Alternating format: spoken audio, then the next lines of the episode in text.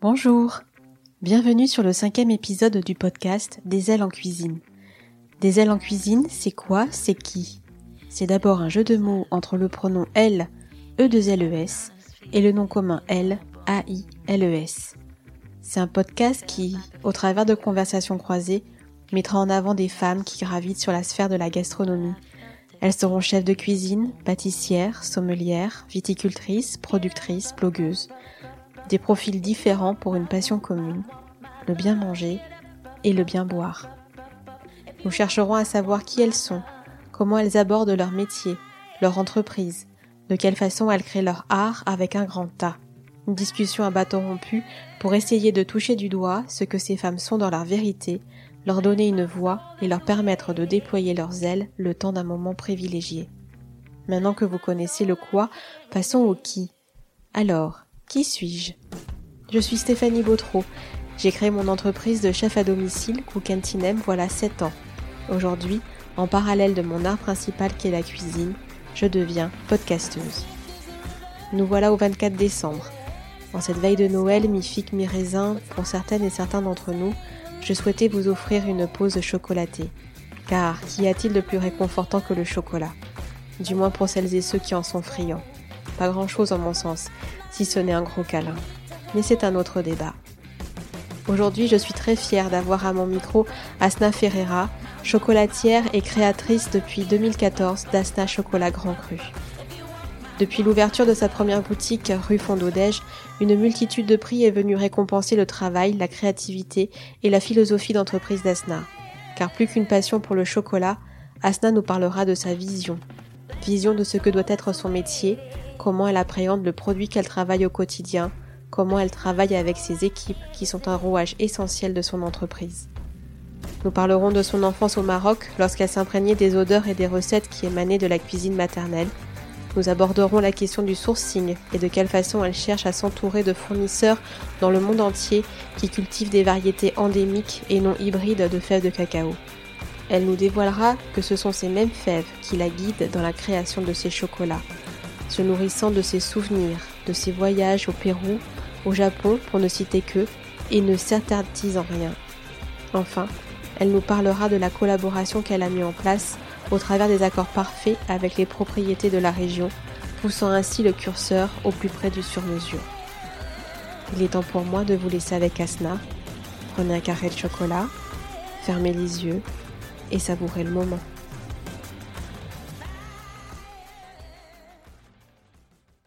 Bonjour Asna. Bonjour Stéphanie. Merci de me recevoir. Je suis très heureuse. Oui, moi aussi, parce que je sais que c'est une période très très très intense, euh, puisqu'on est à la veille de Noël. Oui, tout à fait. On est le 24 décembre et euh, je t'ai un petit peu kidnappée euh, de ton laboratoire. Ah non, mais c'est un réel plaisir parce que ça me fait une réelle pause que je ne prends pas le temps de faire. Et là, ça me permet de souffler un petit peu. Parce que là, tu es sur des, euh, sur des créneaux horaires euh, de quel style à peu près? Euh, disons, voilà, ça va. Par rapport à d'autres années, c'est mieux, mais l'activité est beaucoup plus intense. Allez, je fais de 7h, 19h. Tous les jours, pour le oui, coup? tous les jours, samedi. Et là, cette semaine, ça va être dimanche, y compris.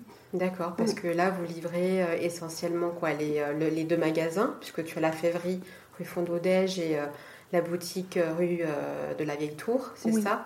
Ou est-ce que vous avez encore des coffrets cadeaux, j'imagine, peut-être? Alors la difficulté, c'est qu'effectivement, on livre les deux magasins et en parallèle, on répond à une demande d'épicerie fine qui est croissante pour la fin d'année et une demande professionnelle de bonbons personnalisés ou de cadeaux d'affaires. Donc, euh, ce qui fait que il faut répondre rapidement à ces demandes-là parce que tout le monde veut tout en même moment.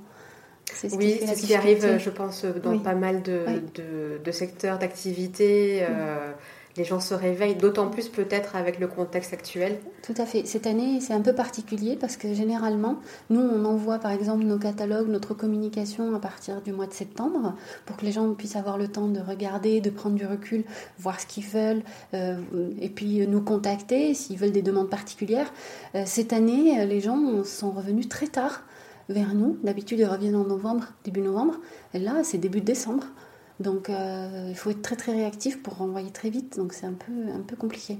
Parce que tu penses justement, mais on en parlera tout à l'heure euh, quand euh, on avancera dans, l'entretien, est-ce que tu penses que c'est parce que les gens justement vivent un petit peu au jour le jour et n'ont pas de visibilité par rapport à ce qui va se passer demain, par exemple? Bien sûr, il y a cette incertitude qui fait que ça change énormément la donne. Les clients professionnels ou particuliers attendent la dernière minute parce qu'ils attendent les décisions du gouvernement, ils attendent euh, si les gens sont disponibles ou pas. Euh, le télétravail a changé énormément parce que les envois de coffrets cadeaux, euh, euh c'est pas des envois groupés à l'entreprise, c'est des envois chez les gens la plupart du temps, donc c'est une autre logistique. Oui, donc ça, change un petit peu. Après, sincèrement, on va pas se plaindre, on prend le travail tant qu'il y a le travail. Euh, je sais que par rapport à d'autres secteurs d'activité, c'est bien pire. Donc en fait, euh, euh, voilà, encore une fois, il faut continuer à bosser. Quoi. Il n'y a pas le choix. Oui, il n'y a pas le choix. Mais tant mieux de toute façon, parce qu'au moins, ça donne du, plaisir et, et, de la gourmandise à, à, tes clients. Et pour le coup, pour terminer sur ce sujet-là, est-ce que tu as renforcé tes équipes ou est-ce que vraiment tu tournes avec euh, ton équipe de base, on va dire, que tu as toute l'année? Eh bien, très bonne question. D'habitude, on recrute au moins deux personnes euh, pour aider pour le conditionnement. On était en train de le faire, on avait déjà bouclé les entretiens et puis l'annonce du confinement est venue et là on s'est posé des questions. Qu'est-ce qu'on fait? Puisqu'on a Mousse et Chocolat qui est fermé, on a trois salariés. Du coup, on a annulé le recrutement qui était supplémentaire en cours et on a euh, pris et récupéré nos salariés qui sont chez Mousse et Chocolat qui nous sont d'une très grande aide. Donc en fait, on a privilégié, on a préféré les aider eux au lieu qu'ils aillent au chômage. Donc on a pris ces ressources-là qui connaissent déjà nos produits, donc c'est beaucoup plus facile, ne serait-ce que pour les former. Bon, ben écoute, en tous les cas, euh, merci pour ta parenthèse que, que tu m'octroies, en tous les cas, et euh, je suis sûre qu'on va passer un très bon moment toutes les deux. Donc, pour débuter euh, cet entretien, ce que je demande généralement à mes invités, c'est de se présenter. Donc, en deux mots.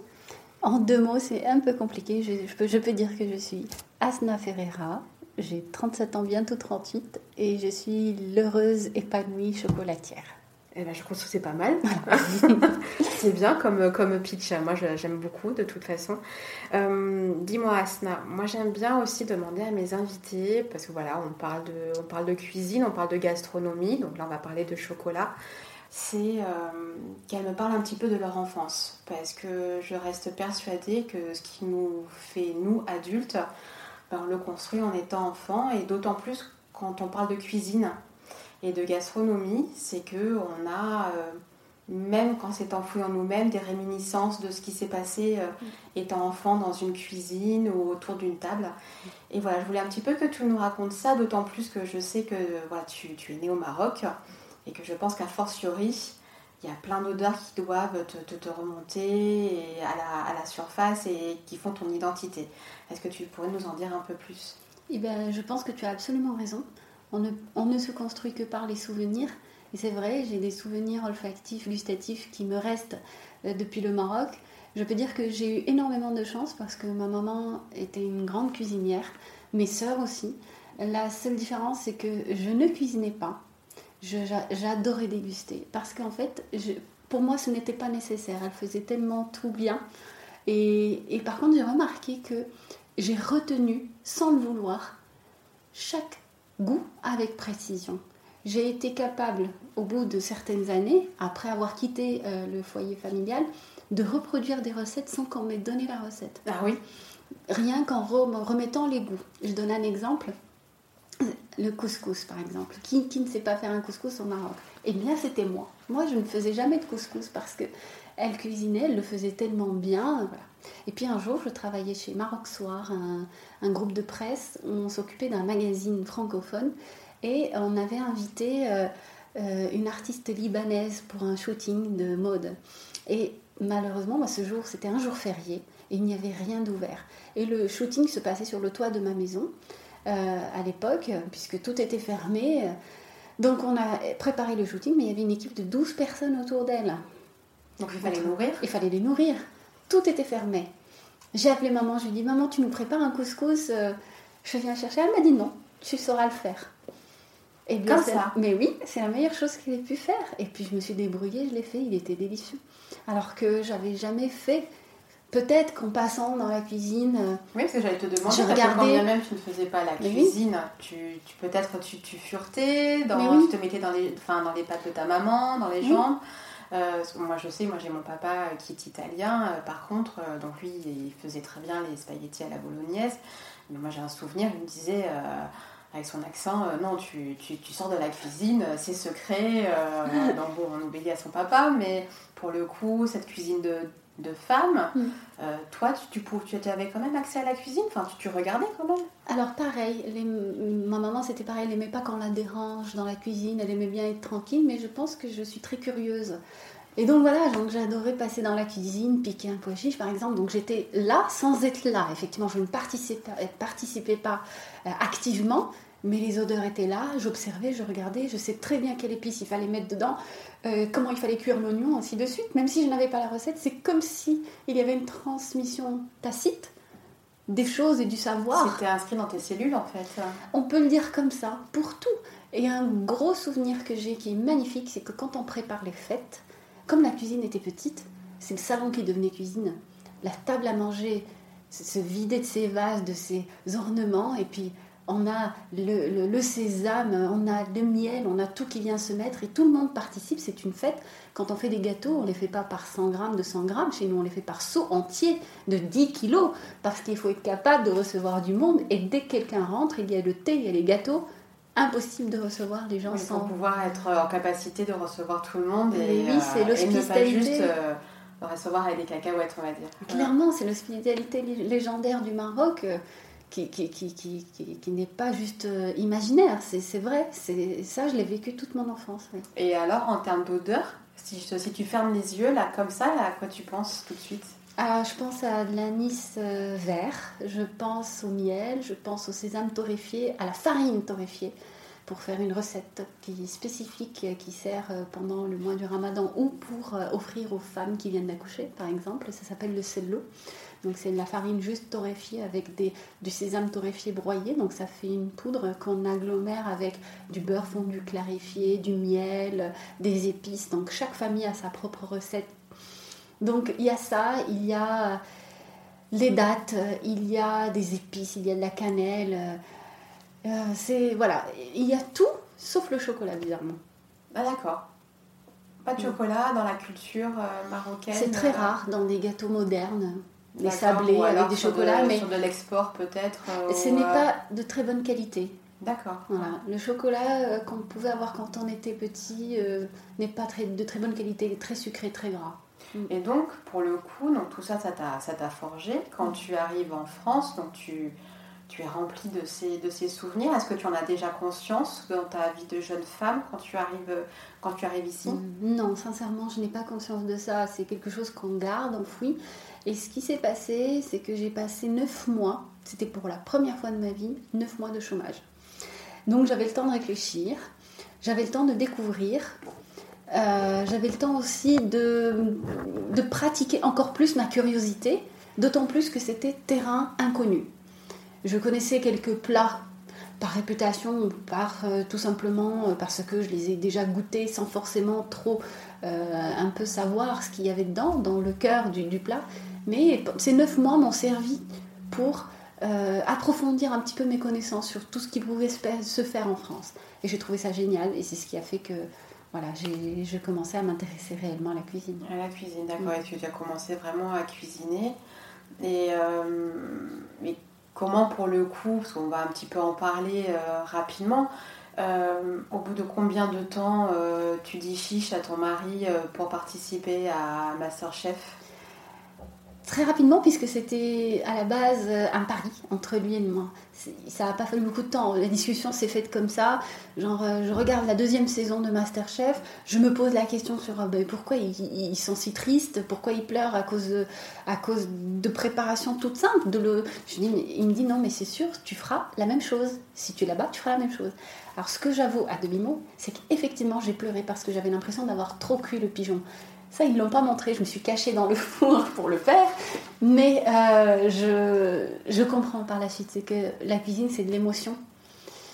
Et donc, c'est exacerbé quand on est loin de la famille, quand on est dans, une, dans un concours. C'est subjectif aussi. Puis, il y, a, tellement, on met tellement de soi à l'intérieur. Et puis, c'est un concours. Et puis, je suppose qu'on n'est pas tout seul dans sa cuisine, de toute façon. Enfin, on est, il y, a des caméras. Euh, c'est, je ne vais pas dire c'est anxiogène, je suppose, mais Si, c'est. Ah, ça l'est un petit peu, parce que hormis les caméras, moi, c'est pas ça qui me stressait le plus, c'était le regard du professionnel qui lui, par exemple, c'est un, un, chef, il vient avec sa recette, il faut la respecter.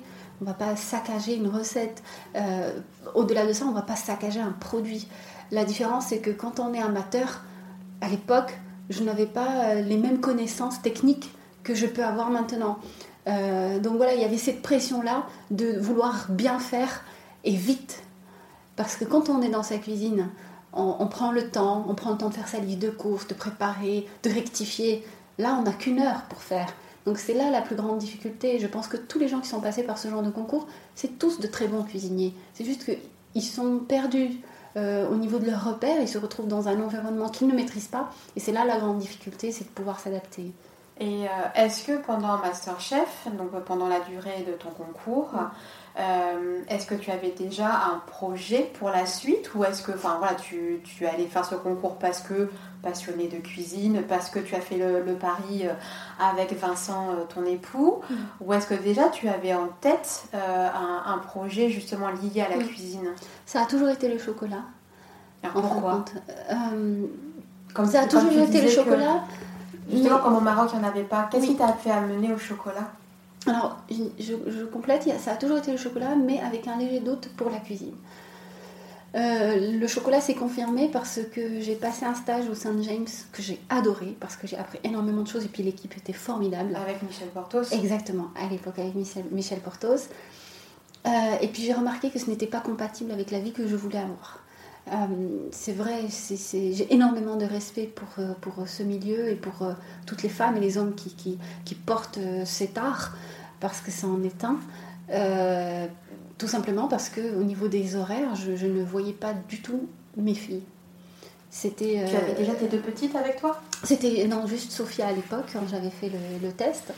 Euh, donc voilà, je commençais à 8h30 ou 8h, finir à 14h, 15h, reprendre à 18h, finir à minuit. je pense que si je n'avais pas d'enfant à l'époque, je l'aurais fait. Mais j'avais d'autres priorités et en même temps, comme j'avais le joker du chocolat, j'ai privilégié le chocolat parce que je ne vais pas euh, dire parce que je suis gourmand, parce que j'aime le chocolat, ça c'est indéniable. Mais ce qui m'a beaucoup plu dans le chocolat, c'est son côté qui se transforme. Donc qui me permet de ne pas m'ennuyer.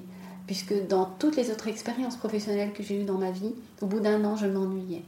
Et le chocolat, il a cette magie de nous mettre euh, au bout de nos retranchements et de nous mettre au défi. Parce qu'on a beau toujours se dire je connais tout sur le chocolat, il y a toujours quelque chose à découvrir dans cette matière. Et au-delà du fait que c'est un végétal. Et franchement, travailler un végétal qui soit aussi incroyable, c'est très rare. Et justement, euh, est-ce que tu te rappelles la première fois que tu as mangé un bon chocolat? Te rappelles de cette expérience? Um, Je vais pas dire. Je me rappelle d'un cadeau que ma maman m'avait offert. C'était relativement bon comme chocolat par rapport à ce qu'on pouvait trouver au Maroc. C'était à Pâques. Elle m'avait offert une chaussure en chocolat, une petite bottine garnie de bonbons au chocolat. C'est vrai que j'ai énormément hésité avant de la goûter, ne serait-ce que pour préserver la forme. Mais à un moment donné, j'ai craqué. En fait, c'est le dilemme entre je mange, je mange pas. Je oui, c'est ça, tu sais pas. Je la garde, je la mets sous cloche. Euh. J'ai fini par craquer et je l'ai mangé. Et oui, ça, ça m'avait vraiment marqué. Ouais, et puis en plus, ça vient de ta maman. Oui, je devais avoir 10 ans à l'époque et ça m'a marqué, ça m'a marqué, mais c'est pas là où je me suis dit je veux être chocolatier. Non, mais c'est ta première expérience. Oui. Voilà, c'est déjà, c'est déjà bien parce que tu, te l'as, tu te l'es gardé, euh, voilà, en tête et, euh, c'est peut-être ça qui t'a accompagné à, choisir euh, le, à travailler le chocolat. Mm. Donc c'est bien. Donc tu, tu sors de Masterchef. Tu mets combien de temps avant de te lancer dans la formation? Alors Masterchef, c'était une très bonne expérience, mais malheureusement, j'ai pas pu intégrer la première session que j'avais euh, voulu euh, à l'école INBP. Donc j'ai intégré celle du mois de janvier. Donc on avait fini Masterchef, alors je me rappelle bien, je ne veux pas dire de bêtises, peut-être en octobre. Bon, en tout cas, on avait fini en 2012. en 2013, janvier 2013, j'avais intégré la formation. Voilà, donc j'avais pas perdu tellement de temps. Euh, entre-temps, j'ai intégré l'équipe de Thierry Lallet chez Sognon. D'accord. Voilà, parce qu'en fait, avant d'intégrer la formation, je me suis dit, il faut que je me teste. Oui, que tu fasses un stage un petit peu en immersion. Voilà, euh, ce qu'on appelait une évaluation au milieu de travail, euh, parce que je ne voulais pas, comment dire, avoir la théorie et la pratique, c'est pas du tout la même chose. Imaginez. Voilà, il faut avoir une vision globale aussi du métier mm. avant de pouvoir s'y lancer, euh, parce que c'est pas tout de fantasmer un métier, il faut encore s'y confronter, on est bien d'accord. Bien sûr, l'appréhender même physiquement, quand on est habitué à travailler dans un bureau, c'est pas du tout la même chose que de travailler euh, dans un labo. Et ça a été euh, extraordinaire. Je pense que si mon expérience chez Sognon s'était mal déroulée, je pense que je n'aurais pas pu intégrer la formation. Ah, tu n'aurais pas sauté le pas. Voilà, ça, ça a été pour moi très décisif. Euh, et j'ai adoré. je me suis dit, pour moi, c'est le plus beau métier du monde. J'ai attendu tellement longtemps avant de le découvrir. Il vaut mieux tard que jamais. Mais, euh, mais j'ai adoré, vraiment. Donc là, tu intègres l'école qui se trouve où exactement? À l'INBP qui se trouve à Rouen, qui euh, a commencé à proposer depuis, quand j'ai intégré, c'était depuis trois ans déjà, des formations pour adultes en reconversion. Euh, qui sépare un peu la pâtisserie de la chocolaterie. Donc j'ai pu avoir un parcours concentré sur la chocolaterie au lieu de passer par la pâtisserie avant. D'accord, et c'est vraiment chocolatier, c'est pas confiseur en même temps? Est-ce que tu sais ça? Oui, chocolatier confiseur. Euh, d'accord, donc tu as les deux, euh, tu as les deux casquettes. D'accord. Ce cursus, il a duré combien de temps à peu près? En six mois. En six, mois, intensifs. Ah, très intensif pour le Alors on avait beaucoup d'heures de pratique. C'est vrai que c'était physique, mais j'ai adoré. Il fallait pas moins que ça. Hein. Limite, je dirais que c'était insuffisant.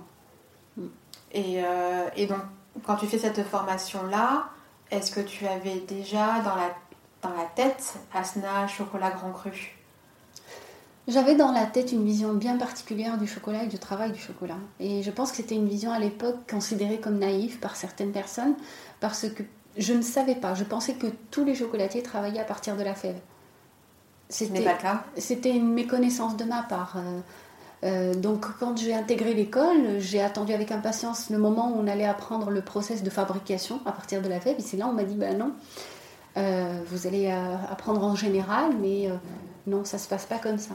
Et là, je me suis dit, bon, ben, il y aura un problème parce que c'est pas ça ce que je voulais. Je voulais apprendre à travailler la matière première brute et la transformer. Ce que j'ai appris par la suite que ça s'appelait le bean to bar. Oui, chose, euh, process que tu vas mettre en place après, quelques, quelques années plus tard. Oui, j'ai appris que ça avait un nom, que c'était un concept, que ça existait. Et, euh, et donc euh, voilà, à l'école, ça s'est très très bien passé aussi, donc c'était intéressant, mais il fallait, il fallait quand même compléter. En, en, travaillant dehors, en, en, ayant des stages, en, ouvrant le maximum de livres possible, parce que c'était important. Donc en fait, euh, tu es vraiment une autodidacte pour le coup, euh, parce que tu, tu allais chercher toi-même l'information.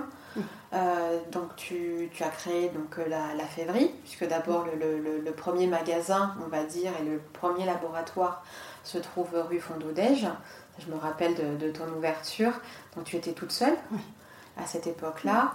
Euh, c'était à peu près vers quelle époque? C'était pas très loin avant Noël, il me semble. C'était 2014, novembre 2014. Je tiens à préciser la même année où j'ai accouché de ma deuxième fille. D'accord. je recevais des fournisseurs avec un bébé et ils me regardaient comme si j'étais un ovni en fait.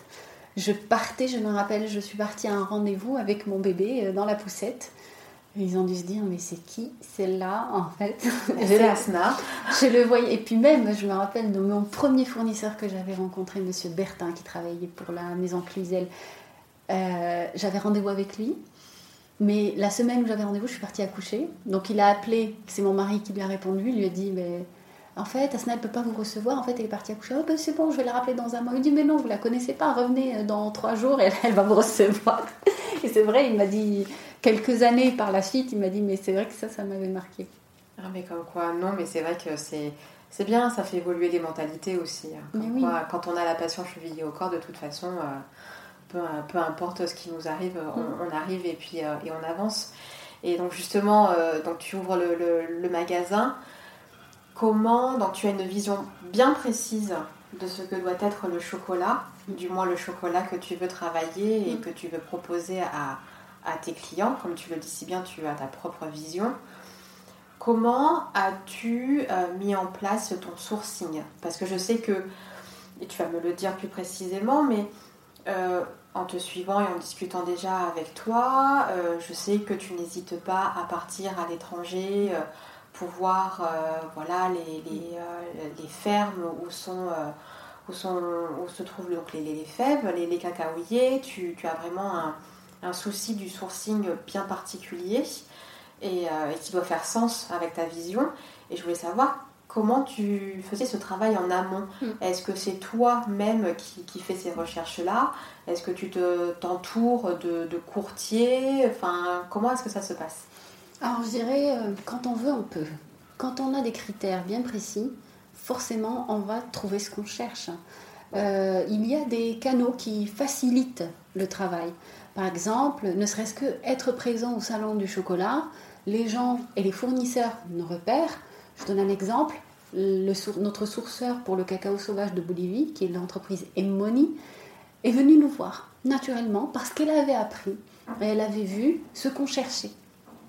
Donc, euh, cacao responsable, éthique, euh, voilà, donc des critères déjà bien établis, bien avant de goûter la fève en elle-même, bien avant de décider du goût. Et elle est venue nous voir, elles sont venues nous voir parce que ce sont deux femmes, et on a discuté, on a échangé, on a goûté, et on travaille ensemble. Ça se fait généralement comme ça. Et après, ça, on cherche derrière qui sont vraiment ces gens. On fait des, je ne vais pas dire une petite enquête, mais on, se renseigne un petit peu. Euh, on ne peut pas travailler avec tout le monde parce que nos critères vont réduire un peu la liste. C'est hyper facile après. Une entreprise qui va être responsable, qui va avoir comme inquiétude le confort et l'avenir du planteur, pour nous, oui, bien sûr qu'on va la prendre. Parce qu'une fois qu'elle aura ces critères-là d'établis, la qualité va venir par la suite, parce que c'est un cercle virtuel. Tout à fait, oui, oui, tout à fait. Et euh, justement, dans ton cahier des charges, euh, parce que tu ne te bornes pas qu'à une certaine région dans le monde, mm. moi j'ai toujours été curieuse de savoir euh, comment tu choisissais euh, tes, fournisseurs selon, selon les pays en fait. La géographie. La géographie. Parce que chaque pays, chaque terroir a sa spécificité. Est-ce que c'était du fait de l'opportunité, on va dire, effectivement, ou est-ce que tu sais déjà toi précisément qu'est-ce que tu recherches ou est-ce que tu te laisses porter par la découverte? Ça dépend des variétés. Alors il y a des pays où c'est des pépites, où il faut absolument pour moi les avoir, comme si c'était des trophées comme la Bolivie, comme le Pérou. Voilà, ce sont des variétés, pour moi, c'est impossible de voir le chocolat sans ces, ces, espèces-là. Maintenant, il y en a d'autres, juste parce qu'on est boulimique et qu'on a envie d'ouvrir un petit peu le champ des possibles et montrer aux gens tout ce qu'il peut y avoir, mais on garde toujours comme critère les variétés endémiques. Pas d'hybrides euh, faits par l'homme, parce qu'on n'a pas envie d'épuiser les sols ce qui se passe la plupart du temps avec euh, certaines variétés qui ont été modifiées juste pour être productives, ça on, va éliminer. On a juste envie d'avoir des variétés qui, ont su s'adapter naturellement au sol. Hmm. D'accord. Et, euh, et, donc ça, tu travailles avec, euh, avec ces, sourceurs. Je suppose que maintenant, c'est une relation qui s'est faite sur du, sur du long terme. Enfin, ah voilà, c'est une question de, de, confiance. Euh, comment est-ce que vous maintenez cette confiance-là? Comment est-ce que vous l'alimentez? Alors, cette confiance s'alimente déjà par l'échange, euh, par la sincérité. Quand, euh, par exemple, il y a un lot qui va avoir des défauts ou quoi que ce soit, donc il y a un retour qui est fait en toute bienveillance et sans complaisance. après, il y a la curiosité à assouvir Effectivement, ces voyages que nous faisons et que nous programmons, ce sont généralement avec nos sourceurs. On apprend encore mieux à les connaître puisqu'on passe du temps ensemble dans des contrées lointaines, euh, à voyager, à passer des heures et des heures ensemble. Donc, ma mère m'a toujours dit, si tu veux connaître quelqu'un, vraiment, soit tu voyages avec lui, soit tu lui empruntes de l'argent. C'est pas mal ça. Et c'est vrai. Non, mais c'est vrai, mais c'est vrai. Et donc, euh, voyager avec quelqu'un, faire un road trip avec, permet vraiment de le connaître et voir son essence première. Et franchement, je n'ai absolument rien à dire. On a trois sourceurs formidables. Uncommon Cacao, euh, c'est des américaines. Euh, on a Silva Cacao, extraordinaire, formidable comme esprit sain et vif. Euh, et puis on a Emoni, D'accord, super. Et justement, c'était quoi le, prochain voyage pour le coup euh Alors, on avait prévu deux voyages cette année. C'était le premier, c'était l'Inde. On avait prévu d'aller à la région du Kerala avec toute notre équipe. Génial. Pour montrer le travail, les fèves. On, tout était organisé, mais malheureusement pas possible. Et puis le deuxième voyage qui était prévu en septembre, c'était pour la Tanzanie. Là, pareil, euh, impossible d'y aller. Euh, on ne sait pas quand est-ce qu'on va pouvoir y aller encore une deuxième fois. même si tout est toujours réservé parce qu'on a préféré quand même ne pas demander de remboursement pour éviter quand même. Euh, ça, fait, si tout le monde demande un remboursement, ça risque d'être compliqué. Donc on s'est dit, on va peut-être garder ça pour l'année prochaine. On va voir. On croise les doigts alors. J'espère parce que franchement ça nous manque. tu m'étonnes. Et mais euh, ce qui est bien parce que donc tu disais pour euh, pour le Kerala vous souhaitiez euh, partir donc avec toute l'équipe.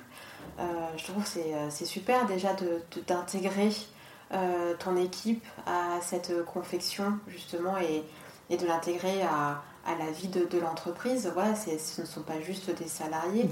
Comment est-ce que tu vois toi justement ton entreprise par rapport à, à ton équipe? Je peux dire que j'ai énormément de chance parce que j'ai une équipe formidable. Je dis non seulement je fais le plus beau métier du monde, mais je le fais avec les gens les plus merveilleux du monde. Ils, sont, ils me soutiennent, ils sont là quand j'en ai besoin. Quand il y a des doutes, ils sont vraiment incroyables. Donc la moindre des choses, c'était de partager des moments comme ça avec eux, premièrement. Et deuxièmement, je ne vois pas quelqu'un qui travaille dans le chocolat et qui n'ait jamais mis les pieds dans une plantation. Ouais, mais c'est pas, je pense que c'est pas anodin comme, euh, comme démarche. Enfin, je sais pas si tout le monde euh, est en capacité de le faire ou, euh, ou de le vouloir. Pour Il faut juste le penser. Ah, une fois, une fois qu'on le pense, ça finit par se réaliser. Je suis très convaincue que, que, nos pensées sont totalement créatives. Il faut juste se dire, allez, je le prévois, voilà, le problème c'est qu'elle n'était pas assez créative pour pousser le, le, confinement loin de nous, malheureusement. le confinement n'est pas créatif, enfin du moins au sens stricto sensu. Hein. Oui. Et, et, bon, je garde espoir, peut-être l'année prochaine, mais on a tous hâte parce que tout le monde était motivé. J'ai juste Ornella, qui est la responsable de la boutique du centre-ville, qui a peur des longs voyages en avion. Ah. Voilà, donc c'est. Il va falloir lui payer des cours d'hypnose, peut-être. euh... non, mais je ne sais pas comment on va faire, donc ça risque d'être drôle. oui, bah, tu nous raconteras dans un prochain épisode alors, ce qui est passé à Ornella. Ah, ça serait top. Et donc justement, tu, donc tu, intègres ton entreprise, euh, enfin voilà, toute ton équipe dans, dans, ce, processus du, chocolat. Donc on, a vu euh, comment tu, élaborais ton process de, sourcing. Quand ton chocolat arrive, quand tes fèves arrivent, quand tes sacs arrivent, donc tu l'as commandé, est-ce que Comment est-ce que tu comment est-ce que tu te projettes par rapport à ces fèves Est-ce que tu te laisses en pareil encore une fois Est-ce que tu te laisses embarquer par ton intuition euh, créative? Comment se déroule ton, ton process de, de, création en fait? C'est les fèves qui nous guident. En fait, les fèves vont imposer un petit peu leur style d'elles-mêmes. Et comme on a envie de respecter cette matière première, on n'a pas envie de la dénaturer, ça serait dommage. C'est juste la sublimer et de la préparer au mieux pour que le client puisse savourer l'essence du terroir. C'est ça le but. Et c'est pour ça que nous évitons de rajouter du beurre de cacao dans, une, dans, une, euh, dans le chocolat noir que nous faisons. Malheureusement pour le chocolat au lait, on n'a pas trouvé d'autre solution parce qu'il faut compenser le côté sec de, la poudre de lait. Mais euh, c'est vraiment la fève. Si une fève qui contient par exemple des notes d'agrumes, des notes florales, eh bien il faut la travailler avec une telle douceur pour préserver ça. Si on la martyrise en la torréfiant comme pas possible, on perd toutes, toutes ces saveurs qui vont être très très volatiles. Donc, euh, moi je dirais que c'est vraiment la fève qui, qui choisit. Ce qui choisit, d'accord. Et donc après, tu la, la travailles donc selon le procédé du bean to bar, c'est ça? Oui. Sur vos, euh, pour vos tablettes? Oui. Et euh, donc ça, ben, c'est du produit brut, j'ai envie de dire, parce mm. que si je comprends bien, et ensuite, vous, vous intervenez par rapport à la torréfaction, c'est ça Sur le juste point de torréfaction euh, pour, pour, les, pour les saveurs Premier levier est la torréfaction. Ensuite, le choix du pourcentage de sucre. Euh, ensuite, la durée de conchage. Donc ce sont trois leviers. Et puis un quatrième qui, qui est un peu moins connu, le choix du moment de l'ajout du sucre. D'accord qui compte énormément puisque le sucre, a, le sucre pardon, a un rôle d'encapsuleur de saveur. Ok, donc selon le moment où tu vas l'ajouter, les saveurs seront totalement différentes d'un moment à un autre. Le même chocolat, le même pourcentage, la même torréfaction, si on rajoute le sucre plus tôt ou plus tard, ce n'est pas le même résultat. D'accord, donc c'est à toi après de décider euh, quel type de saveur tu veux obtenir euh, pour décider. Euh, préserver. Pour préserver le, le, caca, enfin les saveurs de la fève. Exactement. D'accord. Et de quoi tu te nourris en fait en termes de, création? Est-ce que, enfin, qu'est-ce qui est-ce que tu te nourris toi de l'extérieur par rapport à, l'art, par rapport à, je sais pas moi, à la musique, à la culture, pour justement décider, à, tes envies, hein, de toute façon aussi, pour créer euh, une ganache ou un praliné euh, mm. Quel est ton processus de, création? Ce sont, plusieurs processus qui sont bien multiples, à plusieurs niveaux. Pourquoi? Et qui ont évolué aussi. Disons qu'au départ, quand j'ai commencé, j'étais toute seule. Euh, je veux dire que j'avais, malgré moi, le monopole de la création. Je n'aime pas la dictature. J'estime qu'on est en démocratie, même dans ma chocolaterie, et tout le monde participe au processus de création. D'ailleurs, une fois par an, après les fêtes de fin d'année, nous faisons un concours interne. Génial, tu peux nous en dire plus? Oui, tout le monde participe, tout le monde, euh, pas les vendeuses, les vendeuses goûtent, mais tout le monde dans le labo, apprenti comme chef, comme BTM, tout le monde, moi y compris, nous avons libre euh, champ pour créer une ganache, un praliné et une recette libre, confiserie ou autre. Et chacun fait sa recette, et après, à la fin de la semaine, on présente à l'aveugle, avec des numéros. Personne en boutique ne sait qui a fait quoi, pour qu'il ne soit pas influencé par moi. Voilà. Oui, pour dire, pour dire ah, c'est bon, c'est le meilleur. Exactement. Et puis on présente ça et tout le monde goûte dans la bonne humeur et à la fin on se partage les chocolats entre nous. Et c'est comme ça qu'est né euh, le praliné coco pour cette année, le praliné maïs, la recette de ganache au vin aux épices euh, pour Noël. Euh, c'est vraiment un moment très convivial et qui permet déjà à tout le monde d'être soudé. On est tous sur le même piédestal. Et vraiment, c'est top comme moment pour l'équipe. Non, puis c'est bien. Et puis, ça encore une fois, il y a un engagement mm. euh, de la part de, de, l'équipe. Mm. Et justement, pour, pour faire pour une stimulation. Et justement, comme ça, vous allez toujours un peu plus haut dans la, dans la proposition. Et est-ce que euh, quand tu, tu crées un, un chocolat, est-ce que maintenant, donc, en 2014, donc, euh, tu, tu, as ouvert ta première boutique, donc ça fait, euh, ça fait six ans. Tu as une clientèle qui est quand même bien installée, je pense. Oui. aussi bien rue Fondodège que, que de l'autre côté. est-ce que tu dois connaître tes clients? Mm. Donc, est-ce que de temps en temps, il y a des clients qui viennent te voir en te disant Oh là là, écoutez, Asna, euh, moi j'ai un souvenir de euh, telle saveur, par exemple. Est-ce que vous pourriez mm. pas euh, créer un chocolat comme je, ça je, les comprends en même temps parce que c'est vrai, à la base, je ne fonctionne qu'au souvenir. Les voyages me nourrissent aussi. C'est comme ça que je crée, à la base. Et c'est vrai, j'ai eu une dame merveilleuse qui un jour est venue, elle m'a offert un livre sur le chocolat et elle m'a demandé gentiment de faire une recette à la cannelle. Que j'ai pas encore faite, il faut que je la fasse. C'est original. Oui. Après, c'est vrai que tout le monde n'aime pas la cannelle, euh, mais c'est pas ça qui va me bloquer parce que je ne cherche pas non plus à plaire à tout le monde. Des fois, j'aime bien titiller les gens. Et ça s'est montré à travers déjà la première recette. L'une des premières recettes que j'ai faites, c'est la recette à la coriandre. Les gens étaient sceptiques. oui. Pas mal de gens étaient sceptiques. Et en fin de compte, euh, ben, maintenant, elle fait partie des classiques.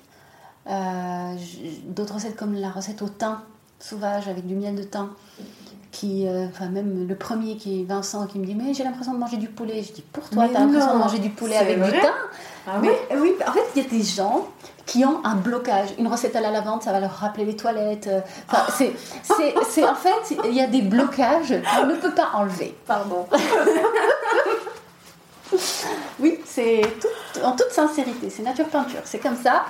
Euh, voilà, il y a des gens. Euh, je prends parce que c'est vraiment, je trouve ça anecdotique, mais à côté de ça, il y a des gens qui vont trouver ça merveilleux, ça va leur rappeler un souvenir. Je sais que moi j'adore la violette, ma meilleure amie n'aime pas la violette.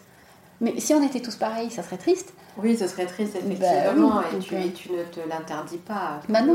Donc, des fois, je me permets d'avoir des recettes où je me dis, tiens, ça va pas plaire à tout le monde, mais c'est pas grave, on le fait quand même. oui, comme tu dis, sur un malentendu, tu peux très bien trouver Exactement. deux clients qui vont adorer et il n'y euh, a pas de souci. Et pour le coup, est-ce que tu fonctionnes en collection ou est-ce que tu as quand même une, une gamme de, de base?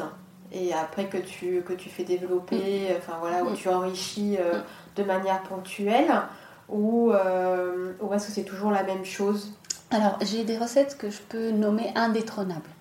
Quand je les ai pas, j'ai des clients qui se fâchent. Ah bon? J'ai même mis points rouges sur ces recettes-là pour qu'elles ne soient jamais en rupture. Donc, euh, notamment la cacahuète, euh, praline cacahuète fleur de sel, ça je me rappelle. Je vois, je, je vois bien la cliente qui, euh, qui n'est pas contente si jamais on l'a pas. Il y a des recettes qui vont être saisonnières. La recette au marron, elle va être pour la fin de l'année. Euh, voilà, donc euh, la recette figue, elle va être pour la fin d'année, début d'année. voilà, c'est, on, s'amuse comme on, comme on peut avec les produits qu'on a.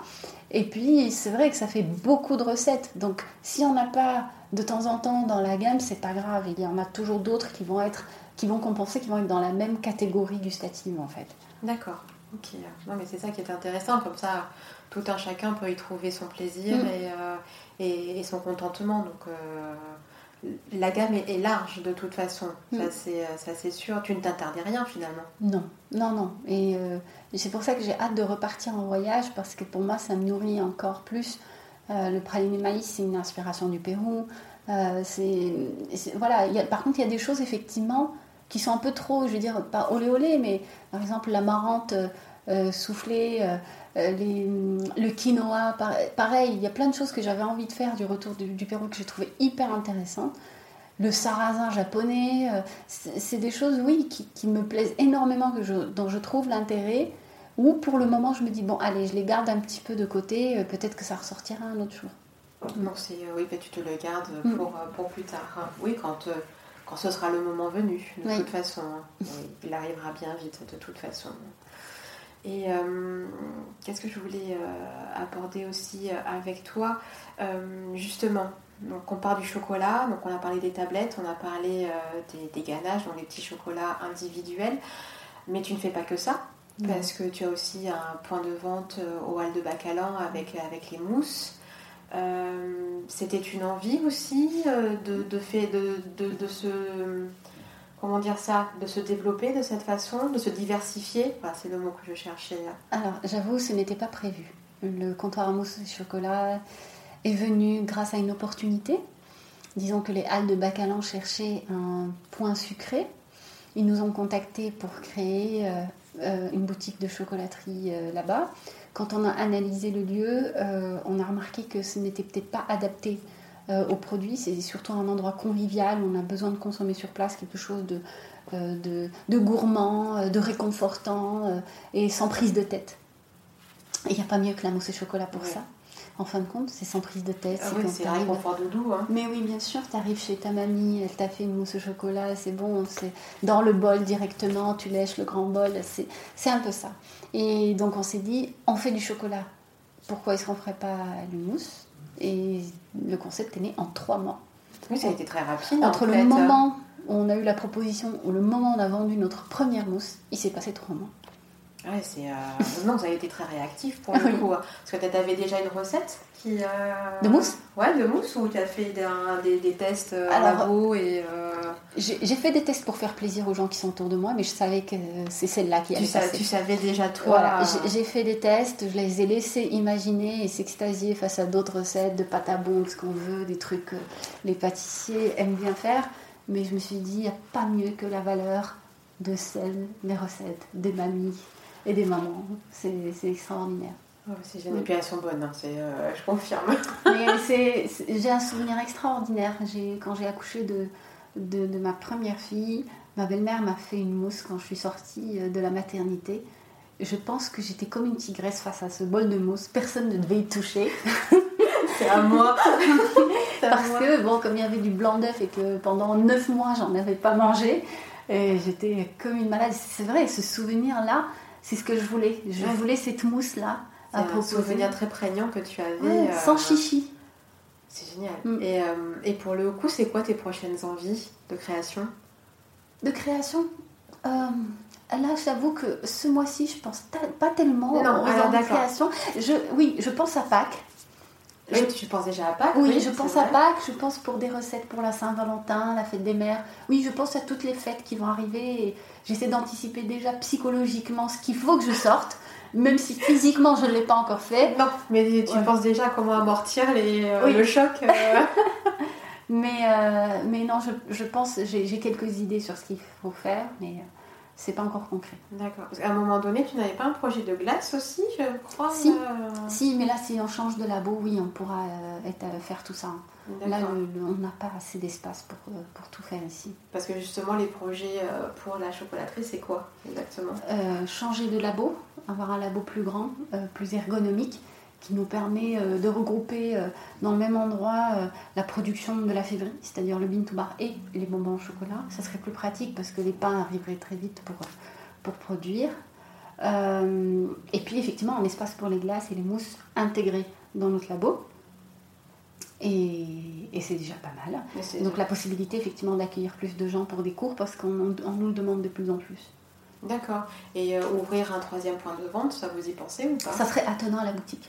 Attenant à la À la boutique, grande, à la pardon, grande- à la, ça serait attenant au grand labo. au grand laboratoire, d'accord. Donc vous auriez trois, euh, trois lieux. euh, Tu garderais aussi euh, La vieille tour la vieille restaurant, tour, fond de déj restaurant Ah. en tant que point de vente. Voilà. Et puis après, donc, mais la production le- déménagera dans un autre euh, avec, euh, Avec une une boutique attenante. une sorte euh, de magasin du signe si on veut l'appeler comme ça. Donc mais c'est pas vraiment une usine, mais j'aime pas euh, ce terme, mais un, Un magasin atelier, un atelier, Voilà. oui, un atelier boutique. où euh, les gens vont pouvoir nous voir travailler et voir tout le process. D'accord, très bien. Ok, euh, Ça serait vraiment chouette. Ça, ce serait chouette. Ouais. Pour avoir eu euh, la chance de déjà de visiter, Mm. tu nous avais fait, euh, Oui. tu nous avais reçu euh, Oui. pour nous montrer justement quand vous avez commencé le process de Bean to Bar et tout ça, c'était c'était juste fabuleux. Et ça serait pas loin, hein, parce que le lieu je l'ai trouvé, c'est au Ça y est, tu l'as trouvé, d'accord. Oui, c'est au Bouscat, c'est euh, euh, la ligne verte qui conduit à la zone La Vache. Il y a un projet qui est extraordinaire qui est en train de se monter là-bas et donc euh, on sera plein de- d'artisans différents, de différents secteurs. On va se partager ces- cet endroit qui est vraiment euh, superbe. Ok, donc affaire à suivre, hein, j'ai Mm. envie de dire. Ok, donc euh, bah, après, ce que j'aimerais euh, aussi qu'on parle un petit peu, c'est des, euh, des collaborations que tu fais. Parce que tu te cantonnes pas juste de. C'est déjà pas mal, hein, euh, en termes de modèle économique, je trouve, de, de vendre tes chocolats avec la pâte Asna. C'est que moi, ce que je trouve super intéressant, et parce que j'ai aussi cette, euh, cette fibre-là de proposer du sur-mesure à, mes clients, c'est que tu, fais des collaborations avec euh, diverses entreprises, notamment viticoles, enfin voilà, des propriétés viticoles puisque euh, nous sommes en Gironde, et que tu proposes des produits sur mesure en accord, en accord chocolat-vin avec des propriétés. Est-ce que tu, peux nous raconter un petit peu la, la jeunesse, comment ça s'est passé et, comment est-ce que vous travaillez à ce niveau-là? Ce qui est incroyable, c'est que tout a commencé grâce au château Léoville Poiferré, qui euh, achetait nos chocolats pour euh, euh, programmer des ateliers dégustation vin chocolat. Ils ont commencé à acheter nos chocolats grâce à, un œnologue qui leur a parlé de nos chocolats, qui est M. Henri Fèvre, euh, parce qu'il leur a dit voilà, euh, vous pouvez découvrir, euh, elles ont vraiment elle a vraiment des chocolats exceptionnels qui peuvent être à la hauteur de vos vins et tout, parce que le risque c'était ça, d'avoir des chocolats qui C'est pas simple, hein voilà. Mm. Et petit à petit, la relation s'est faite, on, on- on- on s'est connus de plus en plus et euh, on a commencé à travailler sur des choses beaucoup plus poussées, qui correspondent même encore plus, au-delà du fait euh, d'avoir l'identité du château, on a une identité sur un millésime. Hein, Tu, tu- tu pousses même le, le bouchon, si je peux m'exprimer comme ça, sur le millésime. Exactement. Donc euh, on, avait, on a créé les accords parfaits. Donc euh, c'est là où on, on va effectivement aller plus loin sur la fève, la travailler pour qu'elle soit vraiment bien adaptée à la fin pour un, un millésime certain. Donc ça d'un côté, et puis d'un autre, euh, je cherchais depuis longtemps la possibilité de créer des recettes euh, à base de vin. C'était très difficile parce que le vin c'est quelque chose qu'on ne dompte pas facilement, surtout quand on a envie qu'il se garde un peu bien. Il se garde bien dans la bouteille quand il est fermé, mais une fois qu'on va ouvrir la, la C'est bouteille, tellement volatile. Exactement. Donc euh, pendant 4 ans, on a essayé, j'ai essayé plein de choses. Le déclic est venu parce que je suis partie au Japon euh, pour présenter euh, nos chocolats dans- au salon du chocolat au Japon, à Tokyo et dans d'autres villes. Et là, les Japonais, dès qu'ils voyaient le- la ville Bordeaux, ils se posaient la question où est le vin? Voilà. Donc euh, là, je disais, bah non, j'ai pas de vin. Et c'est vrai, ils sont très clichés. Par exemple, le chocolatier qui vient du Mans, euh, il a une petite voiture pour le tour euh, du Mans. Celui qui vient de Normandie, il a un chocolat en forme de camembert. voilà, donc ils aiment bien ça. Donc ils voulaient le chocolat et la bouteille. Et je sais pas, mais en tout cas, ils voulaient quelque chose autour du vin. Et donc ça m'est resté, je me suis dit, mince, j'avais un peu les boules de ne pas pouvoir présenter une, ganache au vin vraiment qui, qui, qui se mérite d'être goûté, qui mérite d'être goûté. Et un jour, au Pérou, une rencontre. Euh, pendant un voyage avec l'un de nos sourceurs, je rencontre un chef extraordinaire qui est Damien, qui travaille à Casa Cacao, à Gironde, et on discute autour d'une table et de, des recettes et des, des, échecs, des réussites de chacun. Et là, je me retrouve effectivement en face de la personne qui a inventé la ganache à l'eau. La ganache à l'eau Oui. C'est quoi? En fait, une ganache, à la base, elle est émulsionnée avec de la crème. Oui. C'est rare sont les gens qui vont penser à la faire avec de l'eau, l'émulsionner avec de l'eau. Voilà la première. Voilà. Et bien c'est lui. Lui, il a créé la ganache à l'eau. Et donc je lui dis, mais explique-moi. C'est un Anglais à la base, mais qui vit euh, à Gironde. Et, j'ai explique-moi exactement. Il m'a fait un cours sur le sucre que j'ai gardé dans un mouchoir, dans un petit mouchoir de table, que j'ai gardé euh, précieusement. Il a tellement de connaissances, ce monsieur. Donc à la fin, je lui dis, voilà, moi, ma recette au vin, elle n'évolue pas comme je l'aimerais. Et donc il m'a juste donné les grandes lignes et tout, tout s'est allumé en fait. C'est là où je me suis dit, bon, ben, c'est bon, je vais réessayer. Quand je suis arrivée, j'ai réessayé, c'était pas tout à fait ça encore. Et l'échange avec Léo Villepoix-Ferré, pour leur dire, voilà, je leur ai fait goûter, parce qu'eux, ils ont l'expérience. J'ai essayé quand même avec bon vin, hein. Mais on pas ferré, c'est pas n'importe quoi. Non, on est bien d'accord. Et donc là, je leur dis voilà, avec l'œnologue, donc je me suis entourée. J'étais pas seule dans cette expérience-là. Non, il faut avoir une équipe aussi, hein, enfin de bah, il faut avoir une expertise là-dessus. Hein. Il y avait l'œnologue, il y avait euh, euh, les gens du château, donc euh, je leur ai fait goûter et j'ai attendu leur retour. Ils ont trouvé que c'était un bon pas. Et j'ai fait même un test, j'ai triché parce que ce que je voulais, c'est de garder le côté fruité du vin. Donc je me suis dit bon, par exemple, ce vin, il a des notes de fruits mûrs. Je vais faire une fine couche de pâte de fruits qui rappelle ce vin et la ganache au vin au-dessus. C'était bien, mais pour moi c'était trop sucré. Pour eux aussi c'était trop sucré. Donc là c'était à éliminer. Et en fin de compte, on a réussi à trouver la, solution. Donc on a utilisé une partie du vin qui est, euh, est plus concentré, qui me fournissent et qui a changé tout. Et qui donne au niveau de la ganache quelque chose de beaucoup plus stable, beaucoup plus fruité. On n'a pas le goût de levure qu'on pouvait avoir en utilisant la bouteille de vin normale. Et donc, ce qui fait que. Donc là, c'était les accords parfaits avec euh, Louis Poirferet. Les accords parfaits, on l'a fait avec plusieurs autres châteaux. D'accord, vous avez fait. C'est la création d'une tablette sur mesure pour un millésime. Ok. Et là, c'est la création d'un coffret qu'on a appelé Un instant à Bordeaux, où dedans, on a. Vous avez les différents terroirs. Euh, Exactement. Mais pour le coup, c'est Médoc. Et il y a la rive droite qui, qui, qui arrive. Qui va arriver en janvier. Sur euh, Saint-Émilion Saint-Émilion, Fronsac. Euh, Pomerol Pomerol, la langue Pomerol. Génial, super. Et donc ça, à partir de quand ça sera commercialisé? Euh, Disons fin janvier, si tout se passe bien, peut-être février. D'accord. Et tu travailles également aussi, je crois que c'est avec le château d'Ozac, qui ont leur, ou à château Kirouan, oui. Euh, aussi euh, qui ont leurs tablettes. Alors pour le coup, c'est les accords parfaits. Les accords parfaits en tablette. Euh, d'accord, ok. Sur la. Ça, c'est minimum 4 rendez-vous pour pouvoir goûter le vin, goûter des fèves, goûter des chocolats, se mettre d'accord. Quel type de, de quel, quel pays, quelle variété. Et une fois qu'on a la variété, travailler plusieurs possibilités de pourcentage, de conchage et d'autres éléments qui font que c'est the one. C'est génial. Mm. c'est super parce que ça t'ouvre un champ des possibles assez euh, inimaginable à ce niveau-là. Mm. Parce que d'autant plus que tu ne, comme tu le disais, c'est pas tant sur une, identité de marque ou une mm. identité de château sur lequel tu travailles. C'est sur un millésime. Donc, sachant qu'un millésime ne se ressemble pas d'une année sur l'autre, même si, euh, voilà. Euh, le travail de l'homme, enfin voilà, de la terre fait que chacun a sa propre identité, mais il y a tellement de paramètres changeants euh, que le vin n'est pas change de toute façon, que, que ça pousse encore plus la réflexion, je trouve. Et euh, c'est d'autant plus intéressant. Mais il y a en plus plein de points communs entre le chocolat et le vin.